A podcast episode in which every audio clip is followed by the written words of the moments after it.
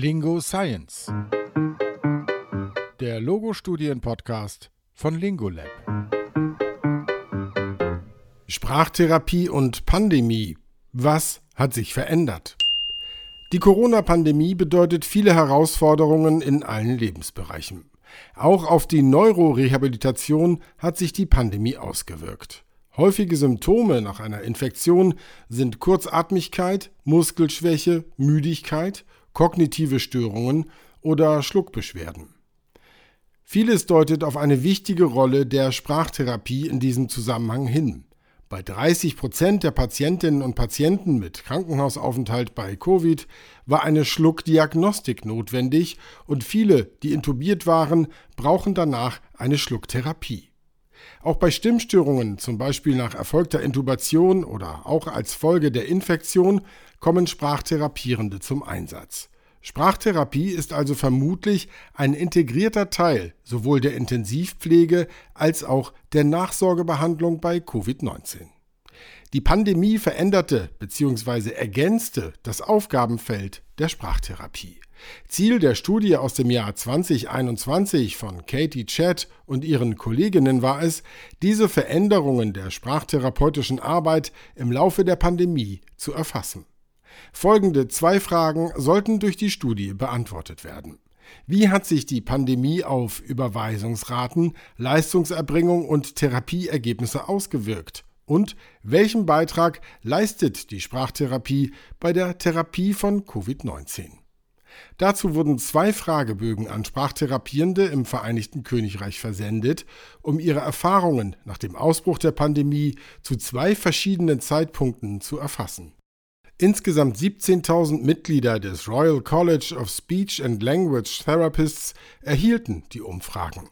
Die Fragebögen wurden sechs und 22 Wochen, nachdem die Pandemie im Vereinigten Königreich ausgerufen worden war, abgeschickt.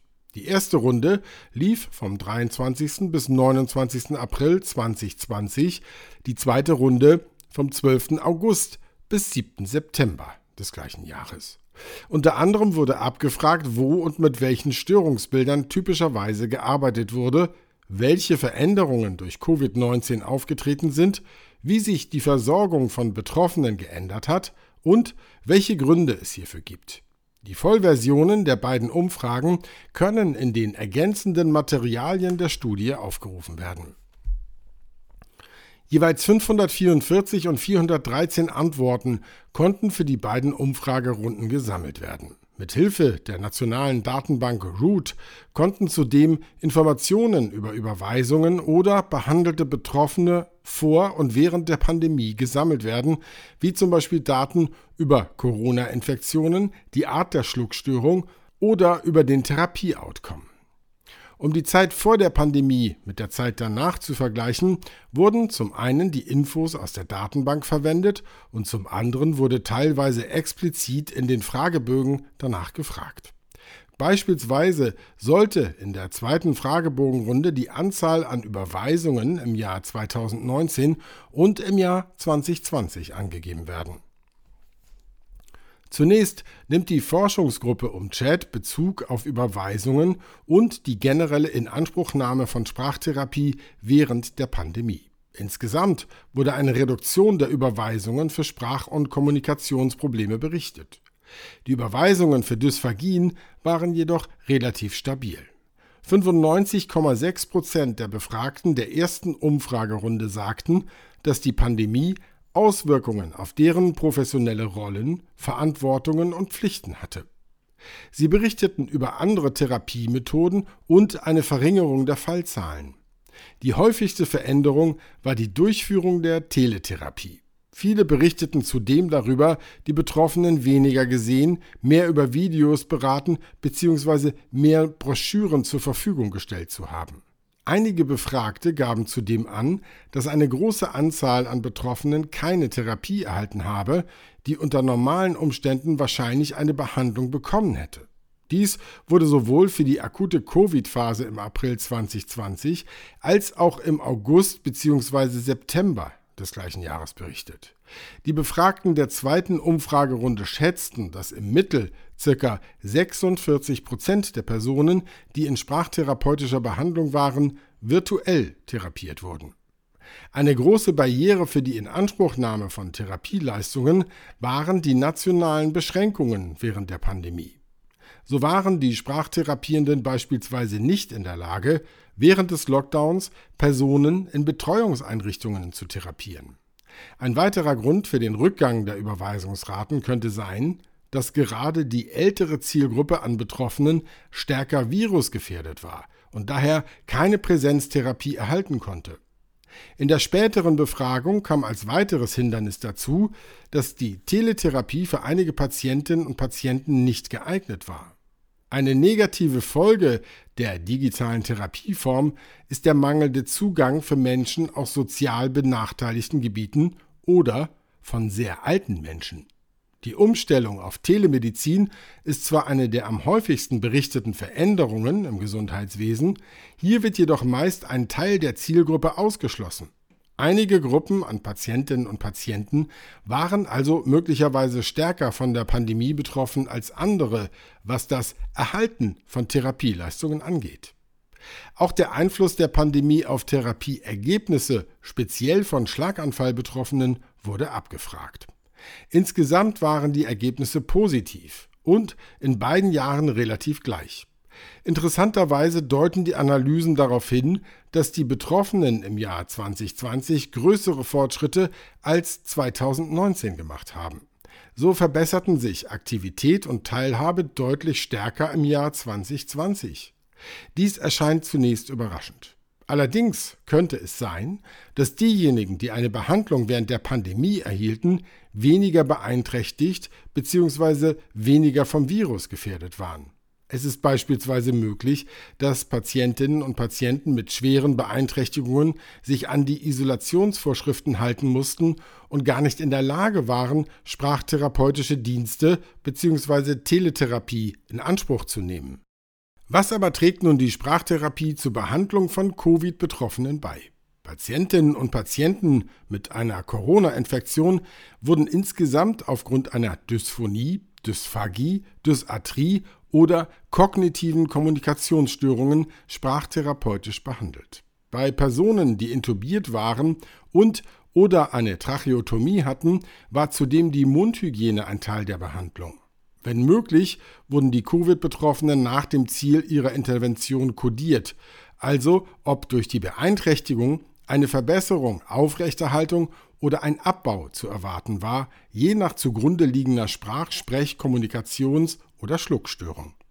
Für die Dysphagie-Betroffenen, die unter Verbesserung eingestuft wurden, konnte zum Ende der Therapie eine hochsignifikante Verbesserung berichtet werden. Die Ergebnisse zeigen, dass die Sprachtherapie eine wichtige und positive Rolle bei der Rehabilitation von Betroffenen mit Covid-19 spielt. Trotz der Herausforderungen der Pandemie auf das gesamte Gesundheitssystem waren Sprachtherapierende in der Lage, ihre Arbeitsweise anzupassen und spezifische Fähigkeiten und Strategien für eine neue Erkrankung zu entwickeln. Jedoch haben sie aufgrund der Beschränkungen ihre Arbeit während der akuten Phase der Pandemie enorm reduziert und es ist wahrscheinlich, dass ein großer Teil der Patientinnen und Patienten nicht die Behandlung bekommen hat, die ihnen normalerweise angeboten worden wäre. Auch die neu erschienene Leitlinie zu Covid-19 der Deutschen Gesellschaft für Neurorehabilitation von 2021 nimmt Bezug auf die Früh- und Langzeitrehabilitation von Corona-Patientinnen und Patienten. Bereits während der Akut- und Intensivbehandlung sollte die Notwendigkeit therapeutischer Maßnahmen wie Logopädie oder Physiotherapie abgeklärt werden. Konkrete Angaben werden hier vor allem in Bezug auf die Atemtherapie gemacht. So sollen Betroffene bei milden Verläufen zur Eigenübung angeleitet werden, während bei schweren Verläufen mit Lungenentzündung mehrmals täglich Atemtherapie mit Hustentraining stattfinden soll. Zur ambulanten Betreuung nach einer Infektion wird eine Verordnung von Logopädie und anderen Heilmitteln empfohlen. Eine wichtige Rolle spielt hierbei das Eigentraining, das durch fachliches Personal angeleitet wird. Die Leitlinie spricht sich dafür aus, dass der eigene Körper wieder mehr Kräfte entwickelt, sowie mehr Ausdauer und bessere Koordination oder Betroffene sich wieder besser und länger konzentrieren lernen, ohne dass dabei Kopfschmerzen auftreten. Sollte die ambulante Heilmittelversorgung nicht ausreichen, wird eine teilstationäre oder stationäre Behandlung verordnet. Die Studie um Chat veranschaulicht, dass Sprachtherapie, zum Beispiel bei Schluckstörungen nach einer Covid-Infektion, sinnvoll und wirksam ist. Zukünftig kann davon ausgegangen werden, dass immer mehr Betroffene mit und nach Covid-19 auch sprachtherapeutisch behandelt werden müssen. Eine genaue Dokumentation und Sammlung von Therapieergebnissen wäre hier sinnvoll, um das bestmögliche Vorgehen bei diesem Störungsbild zu ermitteln.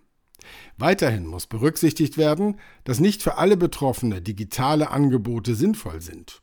Gerade in der frühen Phase von Sprach- oder Schluckschwierigkeiten ist jedoch eine Behandlung sehr wichtig, um eine Verfestigung oder Komplikationen zu vermeiden.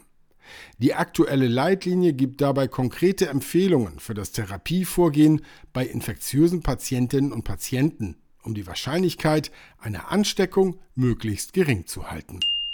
Auf den Punkt gebracht von Sarah Blöchinger, Studierende der Sprachtherapie an der LMU München.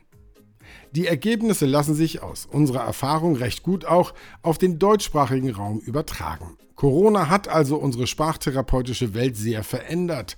Das haben wir alle zu spüren bekommen. Wer wissen möchte, wie der verwendete Fragebogen genau ausgesehen hat, kann sich diesen auf lingo-lab.de slash podcast herunterladen.